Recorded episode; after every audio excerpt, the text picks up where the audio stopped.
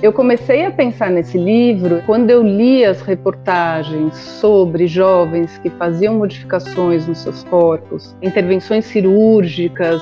Eu fiquei muito impressionada e comecei a fazer uma pesquisa, porque mesmo o corpo se torna uma mercadoria que precisa ser exibido, meu nome é Ana Paula Pacheco, eu sou escritora e professora de literatura na USP e esse é o meu primeiro livro juvenil.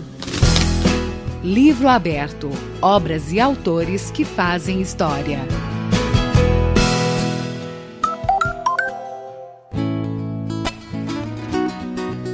Depois de mais de uma década, o público juvenil volta a contar com título inédito da série Vagalume. Ponha-se no seu lugar a autora, Ana Pacheco, tem na própria coleção uma influência em sua trajetória como pesquisadora e professora. Li muitos livros da Vagalume, elas circulavam pelas escolas. Tem uma história muito linda que o seu idealizador, o Giro, conta, porque é um trabalho editorial junto com os professores e uh, com um pensamento sobre educação pública. Então, como muitas crianças, eu li A Ilha Perdida, da Maria José Dupré, e também os livros, em especial do Marcos Rey, Mistério dos Cinco Estrelas, por exemplo, às vezes com personagens inusitados na literatura, menos representados, que ele escolhia para protagonizar suas histórias.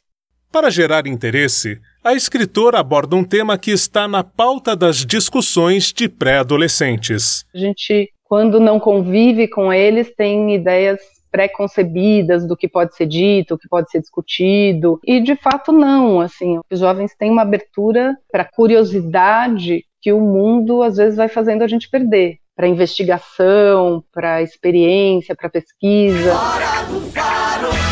Mais um jovem brasileiro enfrentou dezenas de cirurgias plásticas para ficar igualzinho a esse boneco aqui, o Ken, o famoso namorado da Barbie.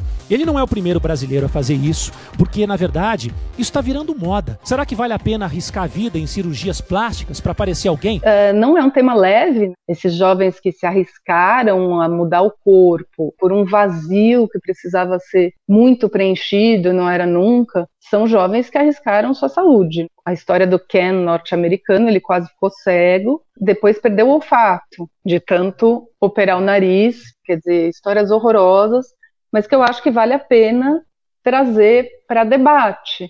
De fato, a ideia da gente precisar ser sempre novo e sempre também já a novidade está descartável é algo que a gente precisa conversar, né? E poder também entender os limites dessa crise de identidade, quais são os caminhos para lidar com isso. E no livro, por exemplo, o Lucas, quando perde o nariz, começa a fazer as modificações no corpo. Então tem uma ideia de uma falta muito grande que está na cara, né? Está estampada. Ele fica pensando como que eu vou para a escola sem nariz. É, ele diz que essa falta não se esconde como se esconderia a falta de um dedo do pé dentro do sapato. E aí o caminho muito errado que ele toma, segundo a narradora, é de tentar chamar a atenção para o corpo, querendo fazer intervenções, colocando silicone, botox, eh, formas que vão fazendo ele ficar monstruoso. Tem a ideia de preencher as faltas por um caminho que gera muitas outras faltas, muitas outras sensações de vazio, que é esse de se tornar uma mercadoria de si mesmo, né? O livro é uma releitura de um conto russo e conta a história de um privilegiado estudante de uma escola de elite que não está acostumado a perder nada. De repente, ele vê seu nariz ganhar independência e fazer sucesso entre colegas do colégio. Vem do nariz do Gogol, que é uma novela lindíssima de 1836, engraçadíssima, o Gogol tem a capacidade de criar narradores cheios de gestualidade, assim, os narradores, embora eles não sejam de primeira pessoa, eles têm gestos verbais, eles são narradores muito vivos. Essa história sempre ficou muito na minha cabeça, como outras do Gogol, mas quando eu li as notícias sobre esses meninos e meninas que queriam se transformar na Barbie e no boneco Ken, namorado dela, eu imediatamente associei com o nariz, com essa ideia de que as partes do corpo podem se tornar autônomas, ter uma vida própria, isto é, que o eu de alguma maneira está despedaçado, né?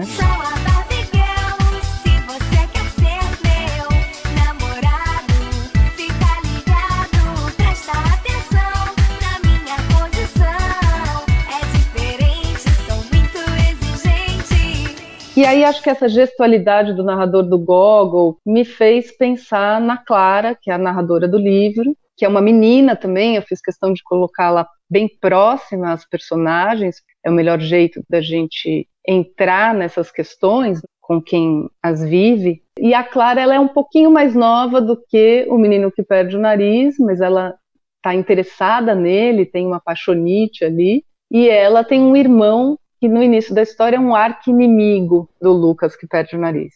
Ela tem essa curiosidade de acompanhar o que está acontecendo, tentar entender. Ao mesmo tempo, ela acha que essa é a chance do Lucas melhorar e parar de ter o nariz empinado, já que ele não tem mais nariz. Enfim, e ela é uma menina que está se descobrindo como narradora, então que brinca com as palavras, com o jeito de narrar. E eu achei que isso podia ser gostoso para o leitor. Eu vou ler o comecinho do capítulo que se chama Metamorfose.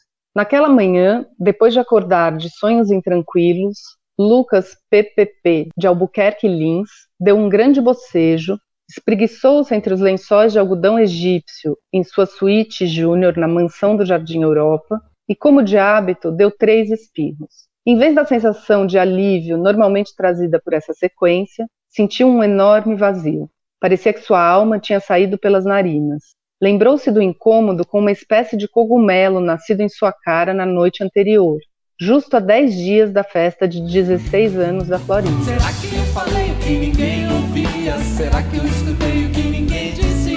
Eu não vou me adaptar. Essa menina bolsista, que é a narradora, ela tem um olhar que é o dos jovens que estão ali, mas ao mesmo tempo tem algum estranhamento, porque a experiência diária dela de vida é outra. Isso a faz mais atenta àquilo que o convívio pode trazer. Talvez principalmente a ideia do interesse pelo outro, né? Que é algo que ela tem com relação ao Lucas, ainda que ela se decepcione muito com as atitudes dele.